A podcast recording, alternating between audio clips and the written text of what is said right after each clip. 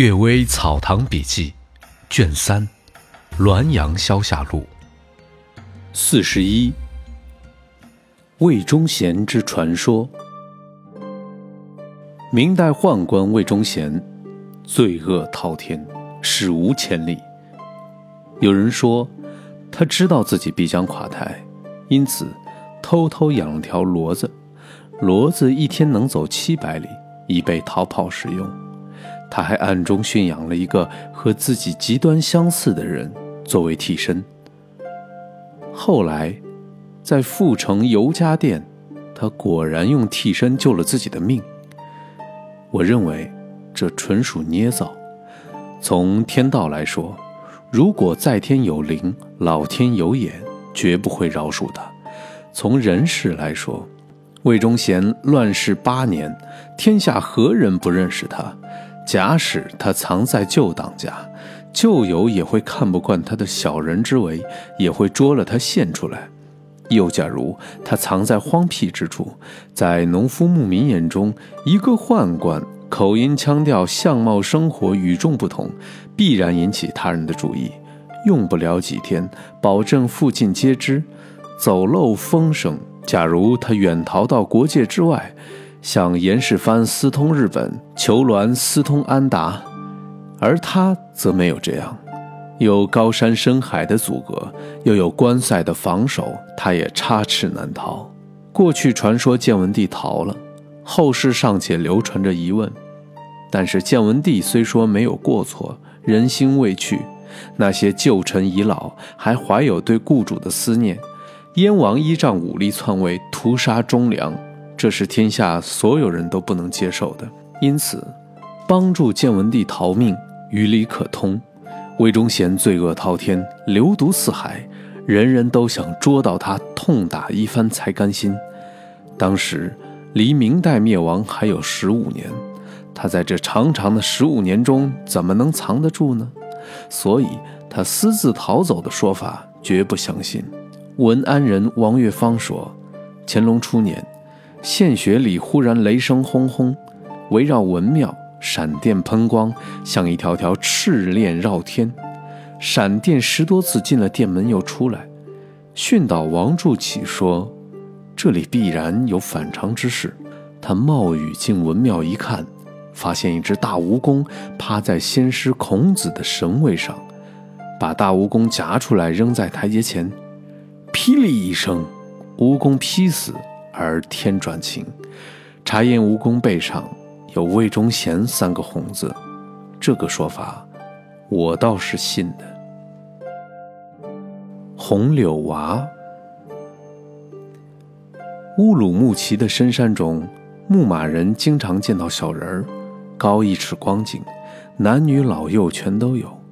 遇到红柳开花时，就折下柳枝，盘成小圈戴在头上，列队跳跃舞蹈，发出悠悠的声音，就像按着曲谱歌唱。有时到行军的帐篷里偷窃食物，被人逮住就跪下哭泣，捆住他，则不进食而死；放了他，起初不敢立刻就走，走了几尺就回头看，或者追上去呵斥他，仍旧跪下哭泣。离开人稍远些，估计追不上了，才渡涧越山而去。但是他们的巢穴所在始终找不到。这东西不是树木成精，也不是山中怪兽，大概是传说中矮人国的娇娆之类。不知道它们的名称，因为形状像小儿而喜欢戴红柳，因此叫做红柳娃。县整邱天锦因为巡视牧场。曾经得到一个腌制带回，细看他的须眉毛发，同人没有两样。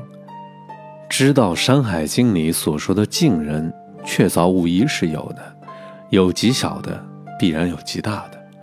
列子里所说的龙伯之国，也必然确作无疑是有的了。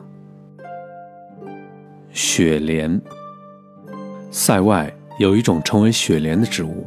生长在崇山的积雪中，形状与现在的洋菊相似，故此起名雪莲。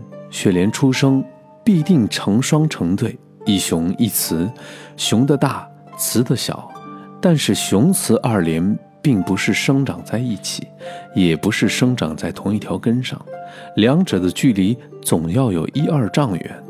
见到其中一株，再寻找另一株，没有找不到的。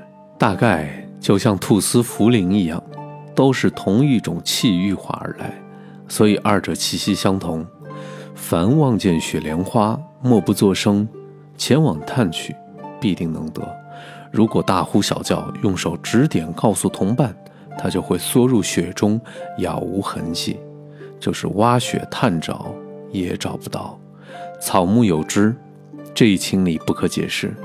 当地人说，这是由于山神爱惜雪莲所造成的，也许是这样吧。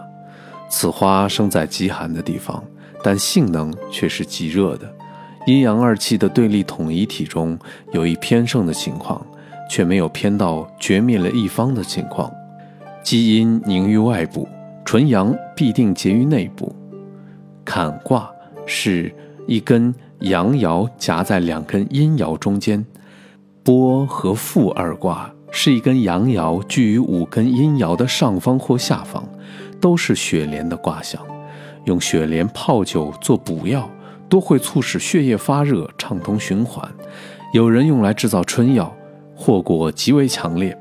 天地之间阴阳二气协调，万物才能正常生长。人身内部阴阳二气协调，各个系统才能正常运行。所以《素问》说：“亢则害，成乃治。”自从丹溪提出。阳常有余，阴常不足的说法，医生没有吃透这话的本质，往往补阴排阳，用寒药杀伐生气。张介宾等人矫枉过直，遂又偏重于补阳祛阴，大量使用人参、桂枝等补药，流弊至于杀人。这是不懂得易经学说，虽然主张扶阳，但也并非毫无限制。对乾卦中的上九一爻，就已做出亢龙有悔的告诫。世人的奢望和奢欲日益强烈，不少人被奢欲拖垮身体，补药容易暂时见效，所以坚信的人越来越多。因此，我认为偏重杀伐阳气，好似推行韩非的行学之名；而偏重补益阳气，如同实行商鞅的复国之术。初步使用都可以见到功效，但积重不返，必定会损害根本。弊病是相同的，雪莲之功不补祸患，也是这个道理。